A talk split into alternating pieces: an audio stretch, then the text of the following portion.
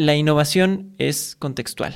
Es decir, que los cambios que necesito hacer en mi comunidad educativa no serán los mismos que necesiten o que funcionen en otras comunidades educativas.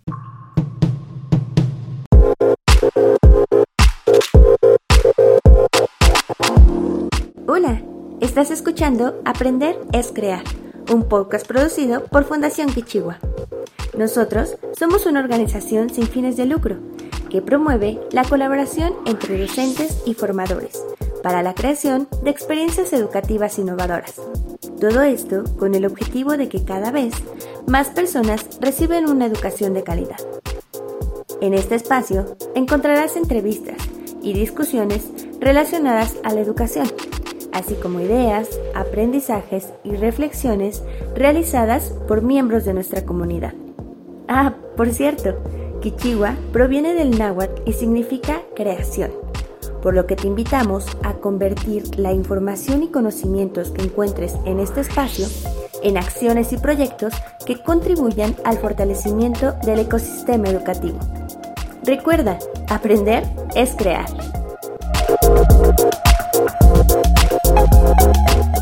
Hola, ¿qué tal? Mi nombre es Eduardo Ayala y les doy la bienvenida a un episodio más del podcast Aprender es Crear.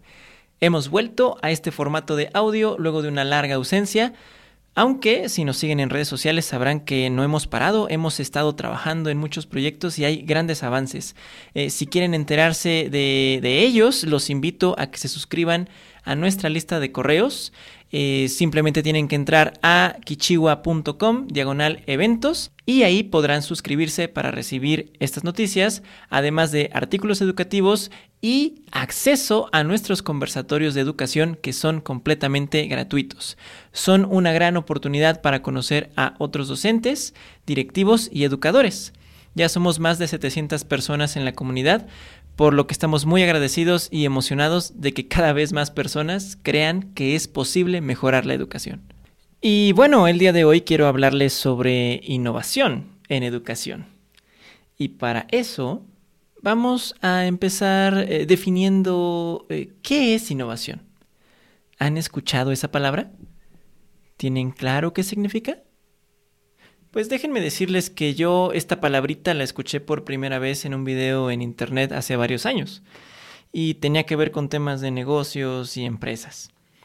Pero después de algún tiempo y muchas definiciones, comprendí que innovación simplemente es una alteración de algo que supone una novedad. Pero lo más importante es que comprendí que no siempre lo novedoso es útil. ¿Les ha pasado que han encontrado cosas que les resultan distintas, interesantes, novedosas, pero que al momento de aplicarlas o de utilizarlas realmente no le ven tanta utilidad? Creo que esto pasa mucho en el sector educativo. Creo que las escuelas, los maestros, a veces nos dejamos seducir muy fácil por la palabra innovación y nos distraemos de nuestro verdadero objetivo. Buscamos utilizar herramientas novedosas y distintas sin evaluar exactamente si nos están ayudando a que los estudiantes generen aprendizajes significativos, porque ese eventualmente es nuestro objetivo, que los alumnos aprendan. Y si me lo permiten, me quiero ir un pasito atrás para definir tres palabras que me parecen muy importantes eh, para poder continuar con este tema. Estas palabras son aprendizaje, educación y escuela. ¿Qué es el aprendizaje? ¿Qué es la educación y qué es la escuela? Son tres conceptos completamente distintos que a veces confundimos. De acuerdo a Ken Robinson, un experto en creatividad y en educación, el aprendizaje es la adquisición de nuevos conocimientos y destrezas, mientras que la educación es un programa de aprendizaje organizado y la escuela es una comunidad de personas que aprenden. Así que como educadores, ¿en dónde nos conviene hacer cambios? ¿En dónde nos conviene implementar innovaciones? ¿En el aprendizaje? ¿En la educación?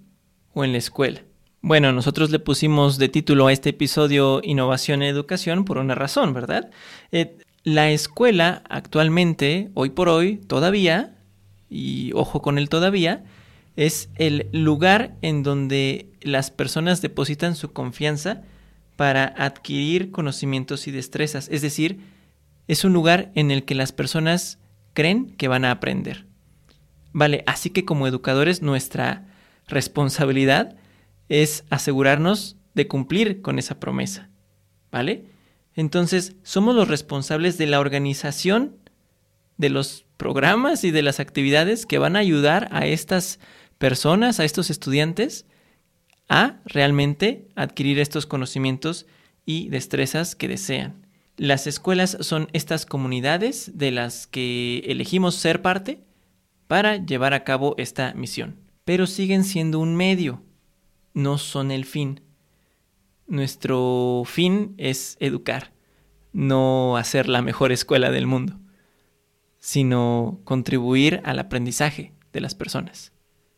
Es una ligera y sutil diferencia, pero me parece importante recalcarla porque de esta manera nosotros como formadores nos empoderamos y vamos más allá de las limitaciones que podríamos llegar a enfrentar por el hecho de formar parte de una escuela.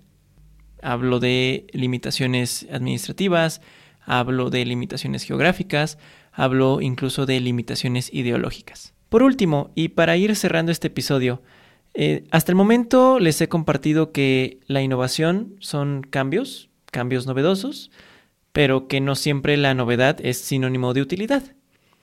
El último aprendizaje que quiero compartirles y que espero sea el que recuerden de este episodio es que la innovación es contextual. Es decir, que los cambios que necesito hacer en mi práctica docente no van a ser los mismos que otros docentes tengan que hacer. Que los cambios que necesito hacer en mi comunidad educativa no serán los mismos que necesiten o que funcionen en otras comunidades educativas. Así que, ¿cómo innovamos en educación? Lo primero es analizar el contexto. Pregúntense, ¿qué quiero que aprendan mis estudiantes? ¿Qué quieren aprender ellos? ¿Qué retos de aprendizaje observo? ¿Cuáles observan ellos? Después, ayudemos a nuestros estudiantes a definir objetivos. ¿Qué quieren aprender? ¿Cómo se darán cuenta de que lo están logrando? De que realmente están aprendiendo. Y una vez que estos puntos estén definidos, ahora sí, creo que vale la pena evaluar posibles herramientas que les ayuden primero a resolver los retos que identificaron, segundo, a alcanzar los objetivos deseados y tercero, a reconocer el progreso que tienen cada uno de ellos. La innovación que necesitamos es aquella que al incorporarla en nuestra práctica docente genera mejores condiciones para el aprendizaje. La innovación que necesitamos no es tecnológica, es didáctica. Y bueno, sé que hay otras innovaciones que también necesitamos, pero de esas ya hablaremos en otro episodio. ¿Qué les parecieron estas ideas? ¿Interesantes? ¿Están de acuerdo? ¿No están de acuerdo con ellas? Envíenos sus comentarios, eh, preguntas, dudas, peticiones, quejas a contacto Nos va a encantar leerlos. Y bueno, eso es todo por esta ocasión. Mi nombre es Eduardo Ayala y yo me despido no sin antes recordarles que aprender, aprender es crear.